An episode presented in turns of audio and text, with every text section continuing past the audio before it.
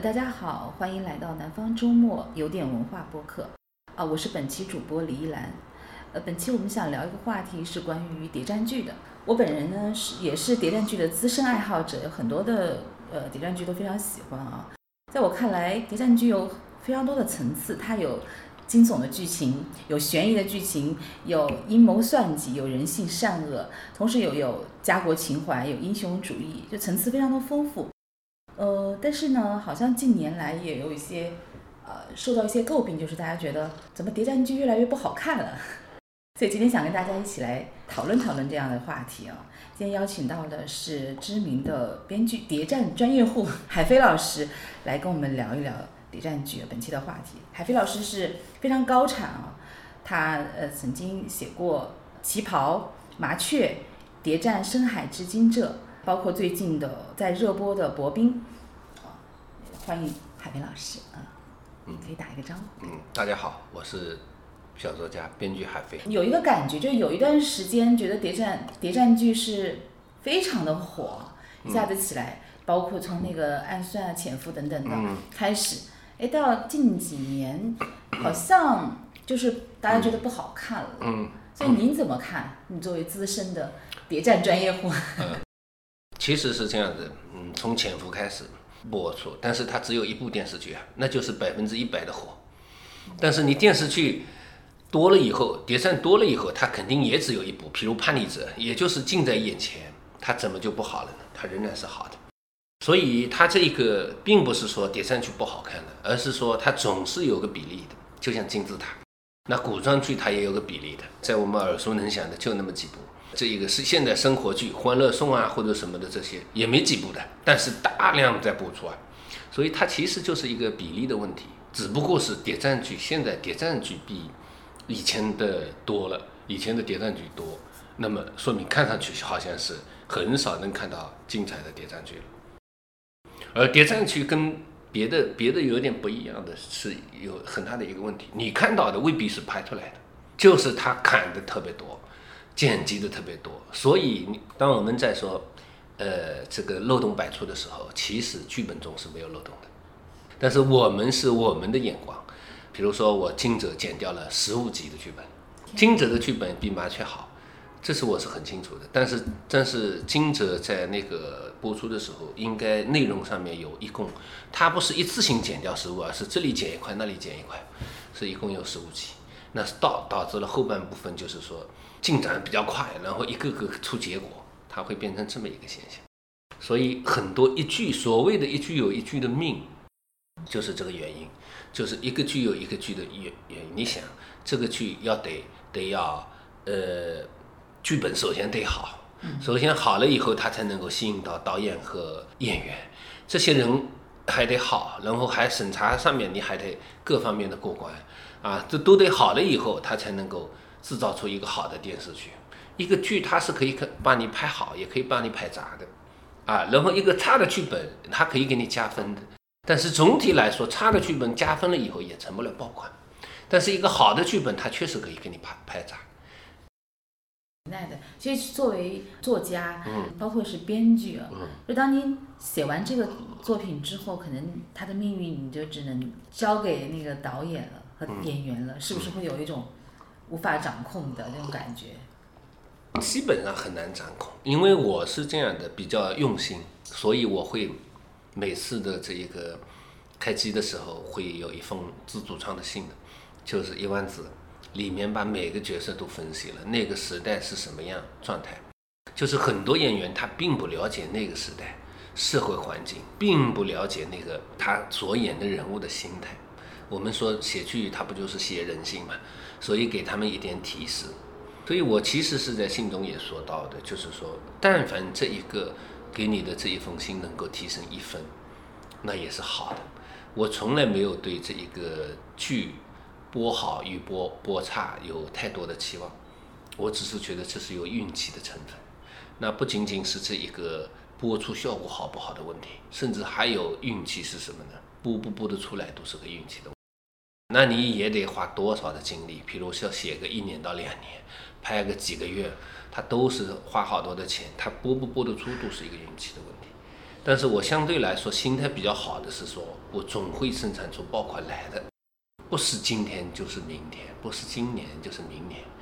但是你只要是在这个行业里不停步，啊，求新求精，那我是觉得总会有那么一天的。你总不能一直用起太差。像这次最近啊，你最近的这个热播的就是博博冰嘛，博冰的播出你满意吗？不是很满意，啊。怎么说呢？薄冰它有很多很多种元元素造成的吧。薄冰里面就是反正拍摄各种的这种这种细节啊什么这些，稍微有一点细节上会有所欠缺。呃，细节是非常重要的，细节上非常重重要。嗯。嗯。但这个是没办法，就是您的，是您自己的作品里面其实没有办法掌控的。它可能一个好的剧，它需要好的场景、孵化到，包括各个细节来支撑。呃，它要有很多的细节，但凡这些细节它都是需要。但是其实不是说这一个项目，呃，任何项目都有这个问题，就是说它只有碰到了，为什么电影会精良？因为电影的这一个这一个要求比较高，从业人员的那个也高。有些他不是不懂，比如说有些这一个道具啊什么，他不是不懂，他是说我天天拍戏，年年拍戏，这个嘛将就一下好了。他并不是不懂，但是呢，你要真正去做好，他就会累。但收入是一样的，所以他就会产生这个现象。后来变成行火会，我指的不是薄冰啊，指的是有一些从业人员，他很多时间长了以后就会变成老油条。所以其实，您是为什么会喜欢写谍战剧呢？从从记者开始啊，但那个时候，呃，我知道您之前是在诸暨日报工作，那从记者开始，好像跟谍战这个类型或者小说创作并没有太大的关联，所以这个一切是怎么开始的？这个谍战。就是旗袍，就是第一部的电视剧叫旗袍嘛。旗袍其实是一个谍战剧，那时候播出的效果其实挺好的。那个时候是四家卫视同步播，是政策有规定是允许的。但是后来改又改了嘛，变成两家嘛。但是他那个时候播出是七家，就是另外三家卫视他打打通了一个折中的办法，它不是同步播的，它是它是半夜十十点钟的时候开始播，有两个星，还有一个星是第二天跟播。就是说，它不算是七家，算四家，但实际上是七家是同步播出。对，那个时候就有开始对这个谍战有兴趣了。那个，呃，有兴趣了以后，同步我写了一个叫《向延安》的长篇小说，也是谍战的。然后这个可能上海它会改成一个话剧。哦。嗯。那后来就是有麻雀啊，有金泽啊，那就越写越多。是行业造成的，因为你会，它往往是这样的从众。就是大家认为你点赞写的可以的，我就找你写点赞；大家觉得你是生活系可以的，我就找你写新生活系。他都会是这样，好像你是这个专业一样。确实是有这么一个问题，就是说这是你的专长。谍战这一个东西，它是这样，就是会有一个我以为的感觉，就是说我以为这个事情是简单的，谍战其实很难的。首先从求新的角度来说，它很难，就是说你你要么是己方力量。你最少有两方力量吧，黎明之前，然后呢，这个或者是三方，甚至现在有四方，但是我是觉得力量的多少它没用的，就潜伏是两方力量，然后力量的多少，关键是剧本，其实什么题材都能做，说我们要求新，但是你求新可能是真的，你可以想出来一个比较新的一个点，但是这个点一定是套套用了一个点的，比如说假妇女，啊，这是这一堆假妇女啊，然后人家是假夫妻。但是其实还是这样的，你你谍战能够避开偷情报吗？还能够避开这一个救人、送药品，还还要用刑，各种的这些东西，你根本就避不开。你会发现都得是这样子的，哪怕是经典的潜伏里面也有这种。那你谍战的讲的是这些东西，求新求新，就是说在原来的基础上能不能够有一点新意，但是这最后取还是取决于取决于剧本。取决于剧本，你怎么写，你写的不精彩，一点都没用的。然后还有一个谍战文化是是什么呢？就是我们忽略了一这么个词叫谍战文化，其实是很多的这一个谍战作家、谍战那个家，他是他写了一个他以为的谍战，其实上解扣释扣是很有讲究的，包括那时候的这一个社会现状各方面都要挂钩的。他很轻易的解开，啊，他他肯定就是不对的。所以说它形式上会有些，但是这样的事事情要经历过一步到两步以后，比如我写了一步，再写一步，两步以后都拍了，到第三步的时候，我可能会像个谍战的样子。因为你看到很多的谍战，其实近几年播出的蛮多的，就确实存在你说的谍战越来越不好看。它的数量不是谍战好的剧没有，而是谍战的数量多。那么这些它其实就是假谍战，它是一个壳有点像，外表有点像，它没有沉稳的那种冷静之中的暗战。在我在我眼里，悬崖就是这么一个真的谍子。是吧？你说他是这一个有多少的枪声？他也没有的，他就枪毙的时候零星的，然后追杀的时候开几枪。潜伏里面一个跳下来了追追另一个人的时候，啊，逃跑还是追，他脚就扭了。但我们很多人跳跳下楼打一个滚就迅速的可以了呀。所以我是觉得这相对是真实的，特别像潜伏这样子的，确实是各方面到位。首先是姜伟老师的这一个本子，他很很到位，我看过那个本子。非常干净，啊，然后当然导演也是他本人，那就更容易把握。还有孙红雷，啊，姚晨刚好是最王晶的搭配。那我不知道孙红雷换一个人演，就是他会不会演得好？比如说这个人长得本来就看上去很聪明，然后他很奇特的是他还戴个眼镜，就是说他这他演黑社会的有的时候，演或者演一代枭雄的，但他演演知识分子的时候演的太好了。所以这一个潜伏是一道亮光，就是照亮了谍战剧的天空。就是你看看这一个这个女的人物的反差那么大，女的就是说有女游击队，人家的砚台她用来弹烟灰的，其实是艺术家确实可以这样，但是他是不是艺术家？他只是一个 一个一个女游击队，这个确实是他会很精彩。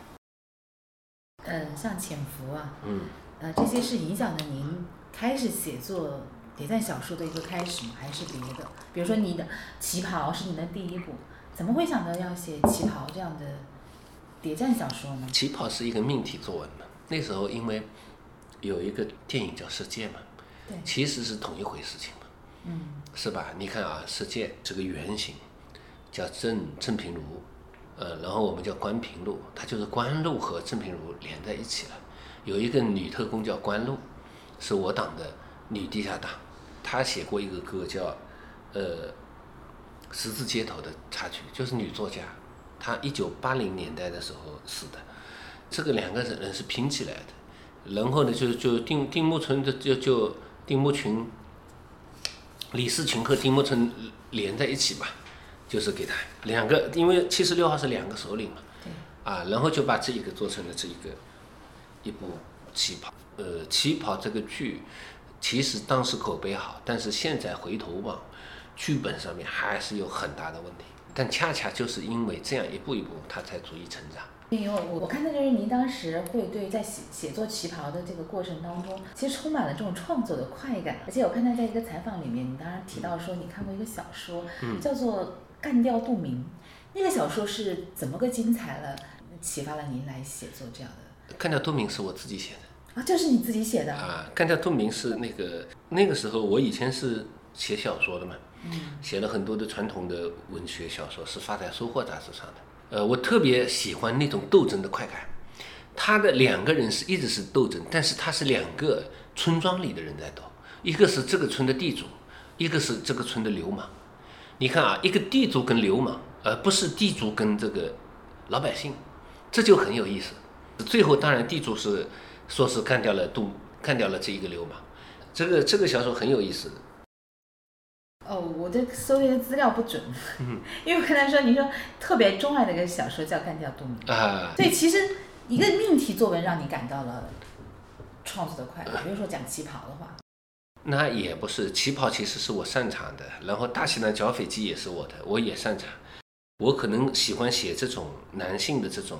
因因为那个大型的剿匪记是一个土匪戏，啊，我当兵出身的，他是其实他也也很容易的带入到这种状态中。后来是我其实我更喜欢写的谍战的是小说，剧本太长了，然后剧本跟小说之间你写了以后，它还得有很大的改变，啊，然后到现在为止，基本上我对这一个呃谍战的这一块东西的这这种了解，已经算是我估计也就算，反正是算算比较靠前了吧。对对谍战的这一块，就影响过您的谍战小说或者谍战剧，呃是哪些呢？我看过一些外国的，但是呢，我是快看看看太长了，然后去搜简介。其实他们的小谍战小说都会是很简单的一个事情，然后也很看过很多的谍战电影，比如《零零七》系列肯定不适合改编的，为什么？它全是行动，所以行动在一部电影中是好的，就是完全行动都足以支撑着你，但是是在这一个在谍战的剧的过程中是不行的。啊，我到现在为止，我觉得谍战剧，然后我同时我也也也把中国的这个所有的谍战剧都分析了，然后还有韩国的谍战电影是好的，反转也好，人物结构也好，它都是非常的好。反正他们他们比较放开嘛，所以有很多的就是就是很多的谍战电影，它都是很好的。哎，你刚才讲的那个我还蛮感兴趣的，就是呃，您说把中国的这个国产谍战剧您都分析了一一通啊。嗯。能不能展开谈一谈这个分析了些什么？就是它这个中国的谍战剧，它是当然是经典，我认为是这么几部啊：潜伏、悬崖、暗算、风筝、黎明之前。当然还有这个伪装者，但伪装者里面也很好，但是有神的成分，相对来说有一些神了，有点传奇了，跟啊这些。嗯和平饭店啊，踢到边缘啊，这些大家都很好，都很好。但是总体来说，好的就是前面几部。以前呢，还有《敌营十八年》啊，《地下地上》。其实八十年代的《夜幕下的哈尔滨》也是非常吸引人的。为什么？因为要做到万人空巷，怎么做得到呢？《夜幕下的哈尔滨》，包括以前的这些我都看过，甚至我是觉得《开枪为他送行》这样的，也仍然是非常好的。就是包括到现在为止，它足以支撑一个电视剧的一个量。就是开枪为他送行，那时候有保密局的枪声啊，什么这些，都他们的那时候的水平已经很高了，绝绝对没有在现在之下，都已经做得很好了。对你刚才提到的《敌营十八年》，其实是我们八十年代初，呃，国内的第一部谍战剧哦。那我我们像您刚才提到的这几部经典的国产剧，我们可以来。盘点一下，其实我我觉得您的麻雀也必须留有姓名，您太谦虚了。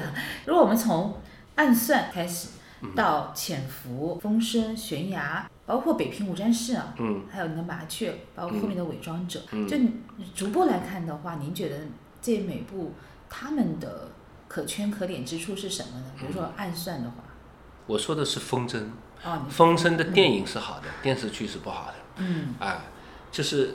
他们这些好就好在，比如说黎明之前，其实是斗智斗勇，啊，拼脑的，就是因为他是违违背这一个这个人物构架的，他没有女性角色。啊。其实他谭中树有妻子，然后海清还在里面演一个配角，但是他做到了女性角色很少出场，然后仍然精彩，因为这样的演员就很难请，就是说女一号是谁，然后就很难请，它会造成这么一个现象。但黎明之前，确实是一个可以让你，呃，一一直看下去的，完全是拼拼的烧脑，然后每次都给你反转解释。它跟刑侦侦探剧是一类的，因为它光给你解释，你就能看了看半天。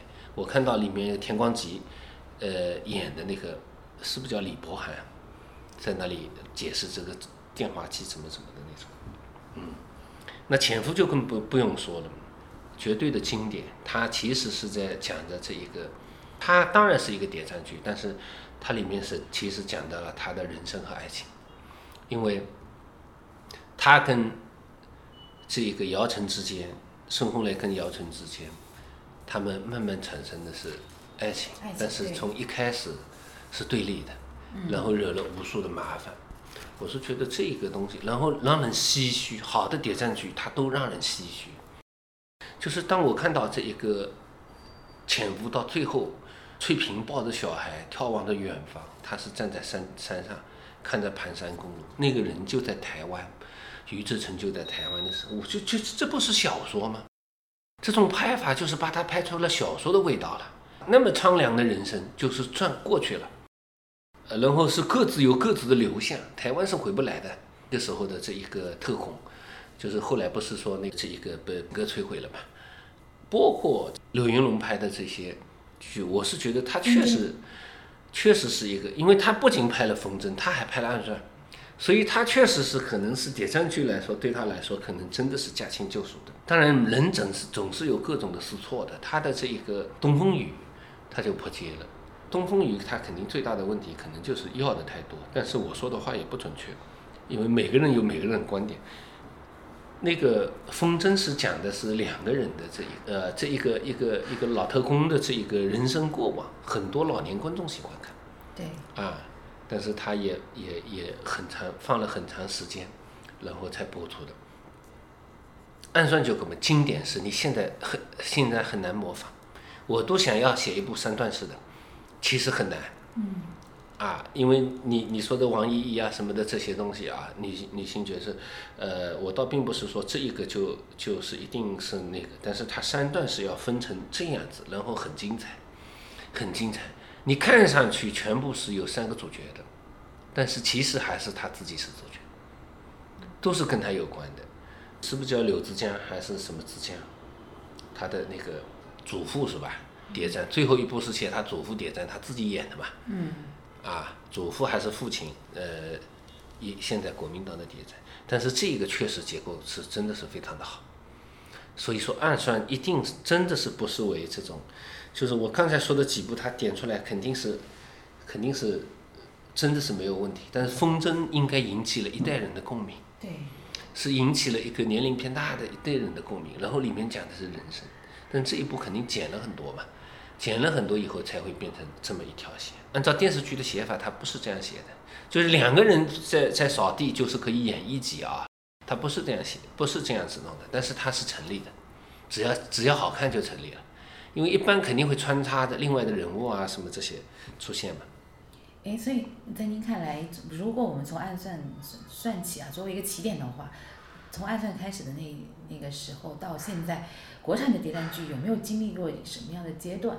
比如说，其实像现在看，无论是《伪装者》还是《薄冰》，我觉得它都有一种偶像化的，包括《麻雀》啊，嗯，都有一种偶像化的这个趋势，因为都是请了很多呃偶像明星啊来做。那在这在此之前，可能又是另外的一个阶段。所以你有没有过总结？就是这段期间的国产的谍战剧是一个什么样的，呈现什么不一样的这个阶段？它其实这一个它就是怎么说呢？它是一个综合考量的结果吧。因为你想，就是说，其实唐国强也是偶像，高山下的花环。那那说明其实是这个偶像化它是没有变过。这个王志文二十多岁，他不是偶像，但是他也是一个非常有名的，二十四岁吧，应该是成名，都是年轻人。当然他们的演技肯定也很好。那现在的这些偶像化，它其实是这样子的。我们不倡导这一个流量明星，但是它这里面很多东西在考虑的是收视，特别简单嘛，就是你一个选择题，就是你如果全部是用演技好的，但是没有没有大众知名度的，就没人看。作为投资人，你是选择还是不选择？特别简单，你的压力很大，投资很大。所以说这个是肯定是我是觉得是要综合考量，然后呢，其实要什么呢？其实是需要折中的一个办法，因为年轻演员其实也需要成长的，他们肯定也需要成长的，特别是像朱一龙这样的，他其实也是一个一个年轻演员啊，呃，但是他在《叛逆者》里，我是觉得也他演的非常的好，他眼神都在说话，对，啊，所以这样的这个这这种。他会路会越走越宽的。后后来我变成他的粉丝了，然后又去看了《人生大事》，确实他能够演演得好。您自己怎么看您的麻雀呢？你满意吗？这个满意的程度怎么说呢？因为我的心态决定了，我都会满意。甚至我对薄冰，他其实也没有什么怎么样的不满意，只是觉得还能更好。因为麻雀是这样的，它能够把你拍得更好。也能够拍把你拍得更差，是吧？因为这个东西真的是一个集体创作的这一个这个问题。然后再说了，这个最近的这次编剧大会在中国作协开的，刘和平老师提出了，他就是要当制片人，就是说这一个，因为因为剧本啊，他能把控，但是中国能当制片人的编剧有几个？他很难的。那现在也没有一个健全的这一条线，因为在这个电视剧或者电影这个行业，都是基本上都是导编剧肯定是弱势的，他一定是导演说了算。一旦在片场了以后，他根本就不可能。你即便你提出来不能改，他也不行，他管你。然后你最后怎么样？你最后有什么手段吗？没有的，因为法律上也没有规定。那你还有什么手段？所以他基本上是在强势，强在在在那个导演会会占主导的地位，这是没有办法的。你看看以后会有什么改变？就是过十年、过二十年，若有改变，那是更好，那就是这样子。但是也可能有改变的，一一旦到好的编剧稀缺以后，它就慢慢会改变。哎，所以如果我们把有偶像化或青春化倾向的这种谍战剧做归类的话，比如说像《伪装者》。叛逆者，嗯，包括麻雀，嗯，就您怎么看这几部剧呢？你觉得他的他们好吗？我觉得伪装者、麻雀、叛逆者，它相对还是好的，呃，因为你换一波演员未必会更好，其实就是把他把他派换成这些老演员演技派，因为你我们现在一说新新，就是说新人嘛。但是其实是这样的，你老演员演了他不像，因为参加革命是二十岁，我们三十岁的一个演员来演二十岁已经老了，你还要四十岁、五十岁来演，是不是不对的？因为你看啊，我这个汪寿华也好，什么也好，在上海参加革命，二十三四岁都牺牲了，对，那你怎么能让那么大？你你你从这个角度来说，是不是又又变成了？所以，而且年轻演员需要成长，确实应该是由他们。至少我觉得这三部他没有违和感的。哎，《北平无战事》在您看来算不算一部谍战剧？至于是不是谍战剧，它没有这么这么严格的这个区分，因为它也其实也不重要。从谍战的成分来说，它很少；但是你要说它算，它也算，这是另一种类型的谍战是无处不在的，而且谍战的写法用到电视剧中也是屡试不爽的。它会吸引着你一个结扣子，比如说。人世间里面，就是开场的时候有一个判死刑的，说了一句什么？他不就是一个悬念吗？那比如说在《狂飙》里面，这一个张颂文，就是说高启强和陈诚斗的那场戏，就是汽车开过去装了什么搜查那场戏。倪大红还在车里坐着，那场那场就是谍战，就是谍战，所以谍战它永远是好看的。你现在我们把它写在现代生活剧里也好，还有侦探剧、那个罪案剧里面，它都是好的，手法是一模一样的。所以这是广义的谍战的概念。总结它的这个规则，到底是什么呢？就是悬疑还是什么？这其实是这样的，谍战的保安的元素特别多。因为谍战其实是你要做谍战了，首先要考量的是一个信仰。信仰。呃，信仰这一个要需要先确立的啊，这是这是你创作上要注意的。信仰需要确立，它不是说光为了光为了完成这一件事情去完成。信仰无处不在，无论是暗算、黎明之前、风筝都有。第二个呢，就是说反转。这个反转有人物的反转和事件的反转。但是反转又要有一定的度，你不然的话，你老反转是没底的。比如说有人提出，呃，马雀里毕忠良的老婆刘兰芝说他可以是个共党卧底啊，什么什么的这些，我说这个有意义吗？你说每次，那你毕忠良本身也是一个共党卧底，也不可也也可以解释。而且很多的剧和电影中，已经是值得诟病的一件事情，具体我不说，就是他为难。共产党的人竟然自己是共产党，最后一个大反转，但是这个是解不通的啊！这也不是因为剪片审查给你剪辑成的，是你剧本中写的。电影也有，电视剧也有，是竟然是他。那么他问题来了，他为什么不放过他？不就是让我党顺利的完成任务了吗？还天天盘问啊什么的，关起来啊什么的这些，所以这里面这肯定是一个大包袱。但是呢，就是。观众有的时候啦，就是看看就算了，就是图一一时的快乐。就是他说哦，那个呢，就就这么说，不会较真。就是说，他只要每一集的剧情精彩，他觉得哎好看的。哎，你说起来，我就想起来当时看那个悬崖，嗯，呃，悬崖的时候有一集让我特别呃感动，就是那个小共产党员，他一直被各种严刑拷打，他装作他是一个，嗯，就是送货的吃瓜群众，是跟这个事情没有关系的。嗯，就经过了严刑拷打之后，依然没有说。嗯，最后在雪地里，嗯张嘉译给他递了根烟，装嗯就避开了那个监控，说。嗯呃，我感谢你，就是我代表组织感谢你。那个时候，那个小特工啊，掉下了眼泪。我那个时候我特别相信，就那个时候那个那个信仰的那个力量，嗯而且组织在那个时候跟他两个讲话。我觉得这种细节的东西就是嗯特别有这种说服力啊。我们在讲说关于信仰的问题，包括谍战里面很多的所谓的套路，就是我可能必须得假扮夫妻，啊，可能还得必须要怎么样，有各种的算计。那如果这些东西都是这些元素都是摆在那里显而易见的情况下，怎么样去让这个剧变得不一样，独树一帜，变得精彩呢？就您怎么看？就是就像你刚才说到的，细节的力量是迷人的，这是一个细节。你说第一支香烟跟谍战有关系吗？跟谍战的桥段有关系吗？都没有。而真正好的，它就是细节。譬如说，我们总是说经典台词，经典台词，什么叫经典台词？经典台词是跟行为连在一起的。譬如说《叛逆者》里面，两个人站在一起，一个人说抗战必胜，另一个人也说抗战必胜。这时候你会被画面打动的，但是四个字怎么会成为经典台词呢？不是的，它跟画面情绪一融合，它就是。所以说，它要感人处就是怎么感人的细节，所以忽略细节的这种拍摄，它一定不会成功。然后忽略细节的一些剧本的书写，它一定也不会成功。然后这个剧本它就是一个综合的艺术，我们它很很难，就比如说初学写作者，他就会头重脚轻。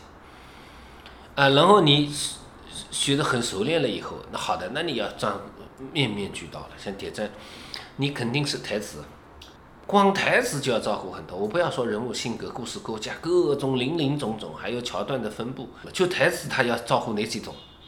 这是我经常给学生灌输的，是什么呢？第一，有没有时常的提及到跟当时社会环境有关的话题？比如说骂人，一根黄金只能买两呃呃两斤大米，这个日子怎么过？那你要那你得查很多的资料啊，比如说什么什么路上，就就像这个世界里面那个他们傅肖安被杀掉一样，他们直接就提了傅肖安的名字，不去解释他是谁。那当然知道的人会是上海市市长、韦市长，但是不知道的人就是傅肖安啊，不知道。但是他创作不需要这么明明晰，你只要是真实。但我是觉得这种真实是很很有必要的。好的，台词里面有表现这种，然后台词里面有没有跟信仰有关的台词行为？第三，台词里面有没有一语双关的？一语双关的，因为传递情报也好，各种的也好，一语双关的。第四，这一点就是说叫做有没有人生哲理，让人听得懂的。比如说薄冰他们剪成的片花，那个那个王劲松老师说的那个那个那个一句话，这个世界从来没有公公平过。然后他大吼一声，手一甩啊，从来都没有。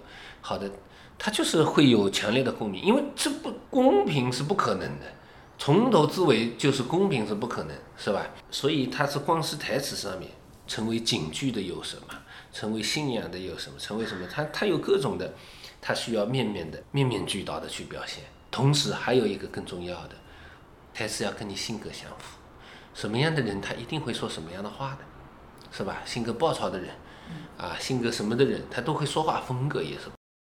所以他整个就是像画图画一样的，而且是一张工笔画，它很细碎，很细碎，啊，他画图画画图画一样的，你得面面俱到，各种噪音，然后你一个人为许多人去活。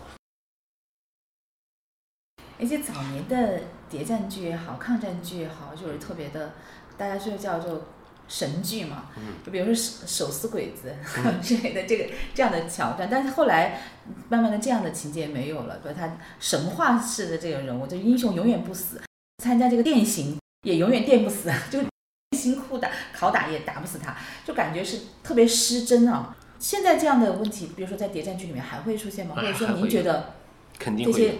谍战剧里面不好看的谍战剧里面的问题是什以？前有，现在有，以后也会有，因为这个从业人员参差不齐，然后呢，他肯定很多的这些仍然会发生。但是我是觉得他很多的东西都是有细节，譬如说电刑电不死，电刑演好了没有？你干干净净，然后没有血污，没有满头大汗，没有那种表情，没有那种电刑的那种落伤的那种痕迹。就是这种东西，它那电不死是没关系，因为电刑本来就是不想让你死的。但是我们没有问题，我们电刑就是电刑应该弄一个发电机，那种摇的那种，因为你摇摇的越强烈，电量越大，你可以稍微放缓一些什么的这些，那么它就电量弱了，所以这才是真实的。那你现在再弄个开关，唰的上去了，很多的这些东西它都是。真的是讲究细节。我到了剧组，到了这个时候看看，有的时候我是觉得，我发现我做道具我也很，嗯，因为你你特别简单嘛。你说连一个民国的时候的一个一个一个双标都是简体字的，你说这种特别简单的事情，车位是几号的？民国的时候上海汽车是有几个数字的？户字是怎么写开头的？网上都有的，就是一般都不会去查，因为觉得没问题，而确实是像。像一些老观众啊，他根本也不在意，他也不知道。但是我是觉得你做的人应该做到，他可以不知道，你应该知道。比如举个简单的例子，比如你为了研究这些当时在面临这种严酷环境之下，这些呃特工们面临的这种酷刑啊，会做一些什么样的功课呢？去了解这些细节。因为这种酷刑呢，它是可以移用的，比如说古代的酷刑也行的。因为为什么？因为我们五种多少特务机关，你怎么来考据考究这个是真实的呢？就是这个酷刑，你只要是酷刑就行。就是我在《象眼案》里写的一个老唐，啊，他是一个共产党人，为了保护别人，他最后被逮起来了以后，就在院子里，下面一个水缸，把他扔进去了，下面烧的火，水缸里面，最后他炖到他的头皮跟头是脱开，浮在浮在那里面，白花花的一层。就给他烧煮熟，这当然是很残酷的，但是这个没有用，我估计就没人用过的一个酷刑。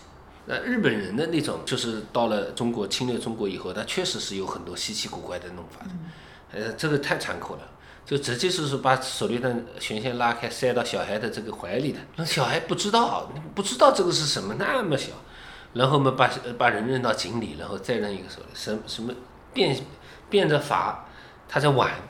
还有一种酷刑是这样，给你给你脸上加那种硫酸纸，就是说湿的纸一层它还能呼吸的，两层呼吸就弱了，它有点透气的，用水浸一下，然后第三层越来越厚，你就会会会窒息，会难受死。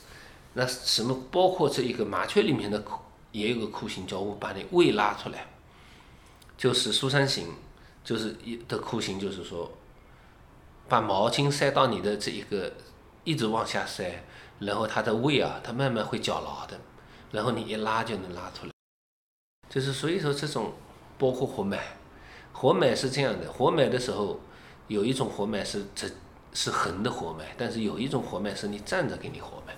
活埋了以后，你的血全在头部，因为的泥土把你身身体盖住了，你只要哪怕一个小石头砸向那个头头头顶，它都会血会飙出来。这个在那个里也有的，只是没拍全，在麻雀中也有。在我看来，谍战剧最核心的、最关键的就是这种，就像您刚刚讲的，要设扣解扣。有些设的局，你看上去就特别容易识破，但有一些比较好的、好的谍战剧就会很精彩。它整个可能整个剧情全部都是为了这个设扣解扣而设定的。这个方面，您有没有？它设扣解扣呢？它是这样子的，基本上。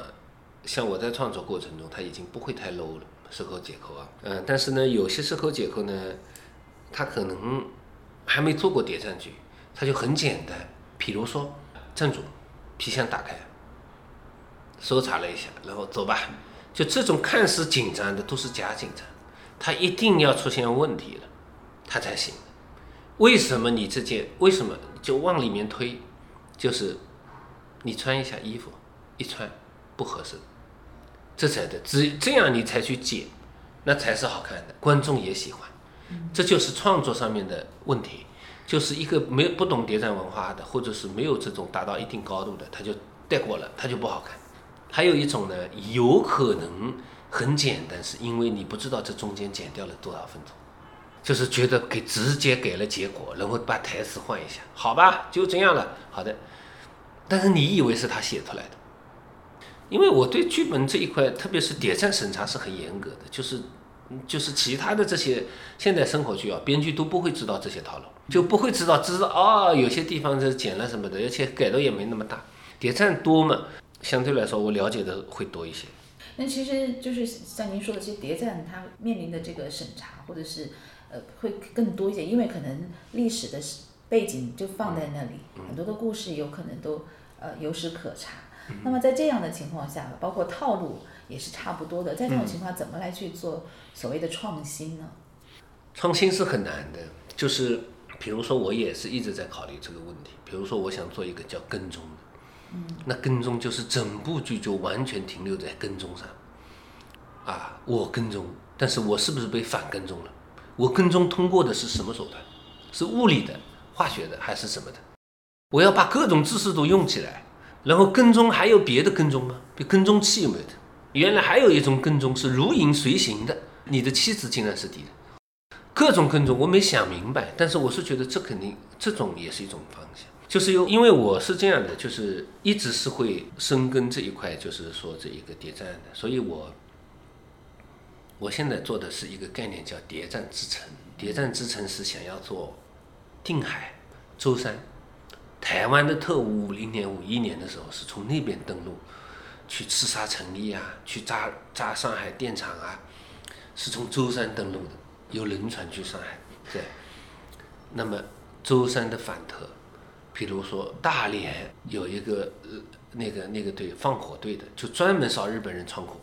然后呢，就是哈尔滨警察警察局啊，然后呢，就是说这一个杭州谍战，就是我会选五到六个城市来把它做细化的，就是以城市命名的。那么这个需要做一些考量，地名啊、风土人情、文、呃风物啊。啊，以及是什么的这这个这个风俗各方面的都要糅合在其中的，包括汕头，广东汕头是一个不不大的一个地方，但是很有意思。广东靠近靠近闽南，闽南，它实际上是有已经是有福建的这种气息了，它的建筑墙上的画。都跟那个彩色的这个这个屋顶上的那种造型，都有有点像厦门那边什么搓什么搓，他们不是有个厂子那种味道但是它属于广东，但是广州过去还不如厦门过去近。然后汕头呢，在民国的时候就有十多家报馆。你想，一个地级市，相当于绍兴这样一个地级市，十多家报馆，是怎么可能？是不是很发达？而且有十多家领事馆。你说这个是不是啊？当然，我们的红色交通线，中央直属红色交通线就在那里的。所以我在想做一个谍战之城的系列，都是先会有小说，然后慢慢的改成电视剧。我总是说不自量力的，就是把自己规划了好多的事情，包括宁波。我明天去宁波，那个就是去了解一些资料。宁宁波有个叫四零零小组，就是四百。四零零小组，这是一个民间特工，就是特别特别传奇。就是说，他们都是一个叫什么呢？不专业，不专业的特工会漏洞百出，搞笑，但是他又很有信仰，所以这个是很有意思、很有看点的。我相信这样的谍战，它其实也是也是有意思的。哎，所以其实信仰这这件事情，如果拍的不好，也让让人会觉得假大空。就我怎么会面临着？这个严刑拷打，面临着这样的较量的时候，我我依然还能够坚守我的信仰。就这种，如果拍的不好，也会出现显得很 low 的这个。这就是要讲究一个度的，就是成长的共产党员的信仰是要引领的，他要看到。我给你讲一个细节。嗯。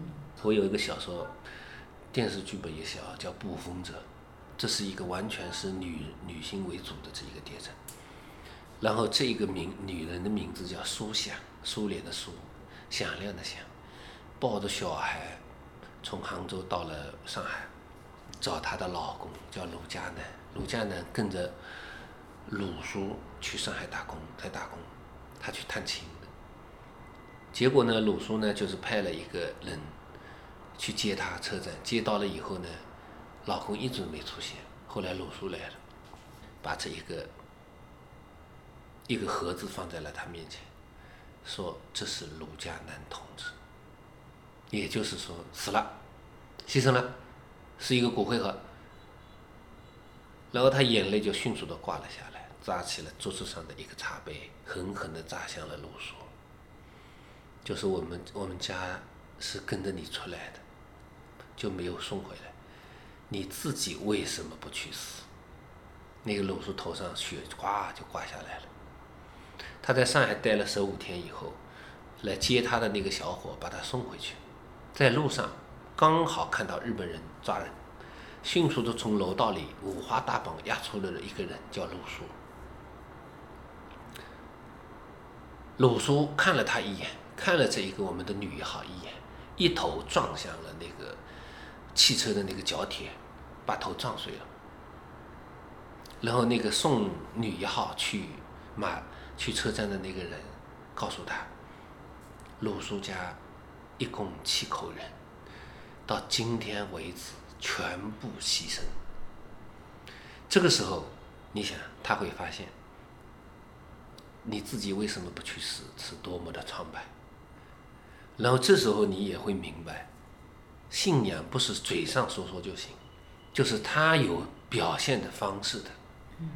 你是这样的，他不会很 low，不会很 low，而不是说每天喊口号，喊口号，是这样子。对，是。就你刚才其实讲到捕风者，嗯，也是很难得，就是他有很多对于女性角色的这种刻画。因为其实，在以往的很多谍战剧当中，女性角色就是要么作为反派，要么是衬托男性形象的高大上哈。就他在剧中的功能是比较单一的。但是从暗算开始到后面的的捕风者，包括现在的薄冰，特别嗯注意刻画女性呃特工。的这个形象，我不知道这个转变是怎么来的。它也不是转变，嗯，其实是这样子的。你在它也其实也是顺其自然的一种写法，它的构架的人就已经构架好了。比如说，捕风者就是女性为主的，但是女女性为主谍战是蛮少的，战争片以女性为主的多嘛。所以谍战它也是道理是一样的，因为它的压力一定是男性的压力，它更更好看。譬如我们把黎明之前换成两个女的来演。谭中说：“你有你会想这个效果是一定是是不行的。然后为什么加加入了这一些？而恰恰是因为我党在这一个那种暗战年代，这个那个年代里面确实有很多女工党，特别那个就是沙修良，好像是叫沙修良，南京的市长、市委书记，他们就进入谍战。他们但是呢，我们的谍战会用照相机啊什么，其实没那么先进，包括是什么的那种。”狙击步枪有有瞄准镜啊什么的，没有那么先进，那么小的那种微型的摄像效但是你表现也表现，有的时候也表现不好。你看啊，那个时候是真正的要找查到一份名单，全部是要手抄的，没有照相，照相机是有的，没有用到那么那么普及，或者我们有那么多经费，以及是那么小的高科技。我估计最小的照相机哦，就是德国特工或者什么的小的照相机，估计也就是说他们有，而不是说我们有。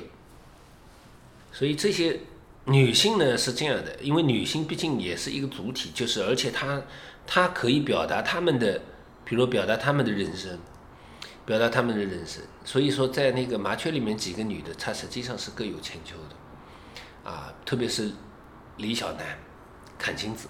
就是说，他的这一个医代号医生，代号医生，呃，包括金哲里面，金哲里面其实张丽和于小婉，特别是于小婉，她其实是反差大，反差大的性格，她就会相对出彩。那个也是黑化了，吴若男在薄冰中，吴若男是黑化的，黑化了以后，他就会好看。我觉得以前的谍战剧啊，或者说是抗战剧，呃，有一个局限，就是可能那些名字，那些英雄人物。都是有名有姓的，但后来的这个创作当中，因为有大量的无名英雄嘛，我觉得反而是给了你们更大的创作空间，以及以前的这个人物的设定都是没有瑕疵的，就非常的高大上。但是在后面的谍战剧里面，我们看到他有很多人性的，就是跟普通人一样的，比如说像那个悬崖里面那个顾秋妍和周怡之间。一种难以言说的这种隐晦的爱啊，隐晦的这个爱，对，就会让大家特别难以释怀。就您在写作的过程当中，也会会不会也是想着说我要把他们拉回，从神坛上拉下来？这种情感它实际上是很美的，就是它其实是隐忍的。我一直是觉得悬崖这一个这一个剧也是不可多多得的好剧，嗯，它比较真，看上去比较真。那其实是在这一个旗袍里就有过，旗袍里就是妻子掩护着这一个假妻子而牺牲的，旗袍中也有就是说这这种隐忍的东西，因为这心里是不舒服的。为什么你假夫妻假夫妻你不知道？你我们从人性角度出发，你到底不知道发生了什么，是吧？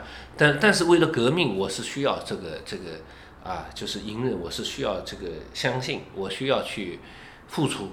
所以说他会出生，而真实事件中的假夫妻后来成都成了真夫妻，就是就像那个就是李霞李霞那永不永不消失的电波里的，他就是真的是因为他们是小伙子和那个呃小姑娘，他们两个组成了假夫妻。所以其实现在有一些不好看的谍，大家说谍战剧不好看啊，针对。呃，有一些谍战剧，它可能就滑向了另外一面，就是它在这个谍战的故事里面，更多的强调这个爱情故事，比如说两个特工之间就谈恋爱了，或你你是你是就国共之间的这个故事，就它琢磨就会更多了。怎么样去把握这个度呢？这个东西它其实要创作者这个每个人都不一样。你看啊，他都有，无论是悬崖，你觉得他没没有爱情吗？他也有的，只不过是打了个擦边球。其实是这样，关于写爱情。是这样的，我一直在说的，谍战中是可以写爱情的。这么多的集数里面没有爱情，它也是不对的。至于是说写爱情，绝对不能单独去写爱情。为什么呢？就是要在谍战中写爱情。这个谍战中写爱情什么意思？就是在谍战的桥段中写爱情。比如说，不是说我今天给给你煮一碗面条，啊，加什么加什么加什么，啊，然后是一抹爱心牌的那个很 low 的。这个面条，而是说，今天我给你下一直下面条，关心你，让观众以为是在谈恋爱，但是有一天这碗面条少了一味东西以后，吃了就逃，这叫谍战，就是因为那一味东西可能就是逃的意思。我只是打个比方啊，就是或者是多加了一位，哎，今天怎么多多多多加了一个什么好，他就他就逃了，所以说这叫谍战。所以说，我在我的这个里面，他们都没有单独的爱情，他说都都相辅相成，都是连在一起的。对，就是确实要掌握一个度。啊，呃，给掌握一个度，它关键是这样的，跟画家一样的，你这个颜料用的深浅啊，它没有规定的，你说了都没有。就每个人的创作，这真的是特别个体的一个事情，每个人创作不一样。比如说，你看像《潜伏》里面，其实余则成和那个。姚晨那个角色，他们俩其实这个爱情就会特别的彰显，而他甚至会成为他这个推进他故事的一个非常重要的一环。但是他也没有很 low 的爱情啊，他其实都是在生活，在生活中慢慢积累起来了一些感情。就比如说他两个不对付的人，慢慢的越来越牵挂了。其实他们的文化啊层次各方面他都是不对等的。但是你看啊，他们还有了个小孩。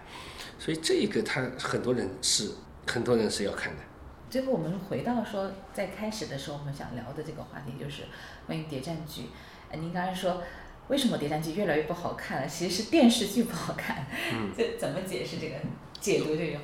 不是，就是电视剧它它的因为有一定的量，它肯定是有金字塔嘛。嗯。谍战剧不好看的，你本来就一年就一部谍战剧好看，那你说暗算这一年它就暗算嘛？嗯。是吧？什么悬崖这一年就悬崖，他叛逆者是去年还是前年的，那也是不是有了嘛？所以说他这个量一直是在保持的，他就是说最近比较多，最近比较多谍战剧，它就不好，而且这些不不不好看，我已经分析过了，我刚才没有找到一个准确的词，现在我找到了，浮夸，他很多装出很冷静，装出很那个那个的样子，就是说他很浮夸，装出很谍战的样子。特别是有些代号搞得很奇怪的这种谍战文化，街头是有讲究的，街头的暗语有讲究，谍战文化中的代号它也有讲究。你比如说熟地黄、斩相、医生，啊，这些都是我我我我的在剧中取的吕布。然后你千万不要这骷髅，或者就听上去很恐怖，好像会吸引人啊，这种它都是假的谍战，伪谍战太多。我现在梳理了以后，就是因为浮夸，表演浮夸，剧作浮夸导致的伪谍战太多。对，别说不要看好像简单的一个代号，但实际上它是有门道的，不是随随便便。那很多会说很很说的，比如说毒蛇代号。说成不成立？成立的，我就特别不喜欢用这种，啊，就是说好像是说毒蛇就是很很生猛，然后呢就是说是没有必要的，然后很多的代号啊反而好，就是比如说代号七仙女，流量之女的七仙女，它更像一个代号，你说是不是？你肯定能意会啊，嗯，就是说真的是这样子。所以为什么大家好像看到呃很多谍战剧出来，但是因为亮起来了，越来越不好看。确确实是剧情的悬浮、浮夸，导导致了他的这个我们说的难看。其实就是深层次往往里面延伸，就是他从业人员相对不专业。就是这个从业人员就是从事谍战的，他可能从事其他的还是专业的，但是从到谍战了以后不专业。我刚才说了嘛，这个不是不是叫做危言耸听啊，他就是有前面至少有一两部他会写成伪谍战。一开始的时候，你应该讲说，你相信你会出爆款的不是今年就会是明年，反正总会有有一年会出到爆款。那你的自信从哪里来？我是一直自信的，就是我的自信是因为从写作的角度来说，我会成为一名作家的，但是我只是一个初中生，是吧？然后我一直写，一直写，他成了一个作家。然后我是能够能够，我我还编一个杂志，然后少年作协建了这个少年作协什么的这些。就是说，他人生是不停在试错中前行的，试错的过程中前行。你试了十个错，有五个是给你试对的，然后你试对里面再选三个你的专长的往前走，那么你就会做成事情。反正到目前为止，我基本上在试错以后想要做的事情，我已经都做成了。那么就是觉得只要你努力，我为什么说一定会出爆款，就是因为我还在学习，还在努力，啊，还年龄也不至于太大。比如说我六十了、七十了，我可能就不说这话了，因为我随时退休。但是我是觉得可以，因为我还有后面还有巨大的创造力，是因为那么多的谍战已经在构思了，甚至我构思了一个迷雾海的系列。迷雾海是最暗的，迷雾海的最暗，我我想要写写最暗系列试试看，写了一个台风是发在人民文学上，结果是几乎几乎把所有的选刊全部选在了，那么。影视公司他也很感兴趣，那也就是说，我其实没写过最爱，但是你写出来，影视公司仍然是有兴趣，说明你这个路子它仍然是对的。那我把这个规划定在了十年，就是说最爱要做一个系列，连出版计划都定好了，就是说同一个版式，同一种包装，同一种怎么就就是一本一本往下接，它叫迷雾海的系列，就是很少会有人说十年规划是哪什么规划是什么。就是像我这个年龄的话，还在做十年规划。他很多年轻人都不做这个规划，所以我的自信，他不是说你为什么要那么自信，而是因为人生经验。就是你真的是这样，你如果是去努力了，他真的能做成。我的那些同学们没有一个从事文字的职业的，因为他只是个初中生。我的战友们也没有从事的，因为他是行武出身。但是其实是这样，只要你当然你疯狂的去做，他并没有用，而是首先是热爱。在热爱的前提下，疯狂的去做，他肯定有，肯定能行。对，而且我看到我还蛮感兴趣的，就是您还做一些关于谍战、谍战剧职业化的尝试啊，比如说按照某一个职业，比如照相师、电影院的同同声传译员，就这样的这种这个都是职业是醒醒来这个小说出版的时候，本来叫陈陈开来照相馆，嗯，这个名字很文艺，但是呢。从影视角度来说，可能是醒来更好，因为它有三方苏醒的意思。所以我我的取名也很有讲究，就是说会去醒来、惊蛰之类的。很多会说说说说的什么谍影又变成伪谍战的。我后面的这些谍战之城里会有更多的变化，就是说刻意在求新，刻意的在求新，但是呢，他也不会求的太离谱的那种新。哎，所以如果我们总结说，呃，所谓的好的谍战剧和伪谍战剧，就是你刚才一直在讲的一个概念，它的区别是什么？就是什么是伪谍战剧？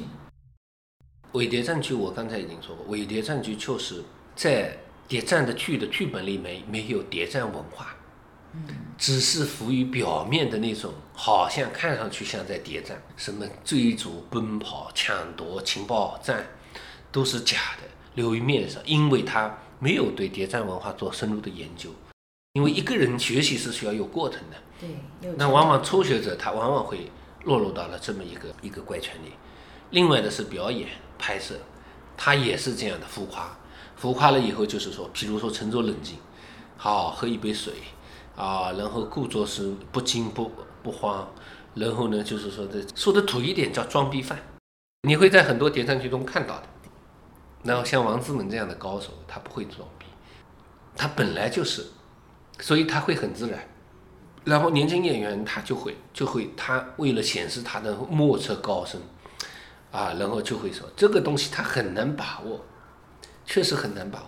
你说什么是好？他不这样演，他也不行。而往往是这样，这些夸张的表演其实是会有一批观众的，因为你忽略了像你这样的观众了以后，啊，他这种很装模作样的这些啊，反而一些另一个层次的这些观众。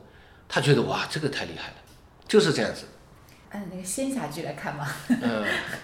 所以计谋呢，在谍战剧里面的这个计谋，是不是也是对于创作者来说、写作者来讲，也是计谋是很难的，就是靠功力。对啊，看你，所以说看你 low 不 low 就是这个问题嘛。就是就像我刚才打个比方的，你要过个关，你这个衣服打开了看一下，好，那那你是这个干嘛呢？又说，因为你说好过吧，那有什么意思呢？那你肯定不过才行。然后不过的时候要怎么样才能过？这个我们在那个创作的过程中，他就会想一天，嗯，说不定就一个小的桥段就想一天。计谋当然很重要，但是计谋给人的惊喜，对，呃，计谋会给人惊喜，但是最后追逐真正靠的一定是人的力量。你有没有写活这个人？啊，就像你说的，计谋再重要。还不如送上一支烟，嗯，就是说说你说刚才说的周易，是点上了一支烟。对，其实说我们说了，说了聊了这么多谍战剧，就还是站在一个挑剔的这个眼光里面，希望这个谍战剧越来越好看啊！谢谢大家的聆听啊！谢谢大家。嗯，好，拜拜。嗯，拜拜。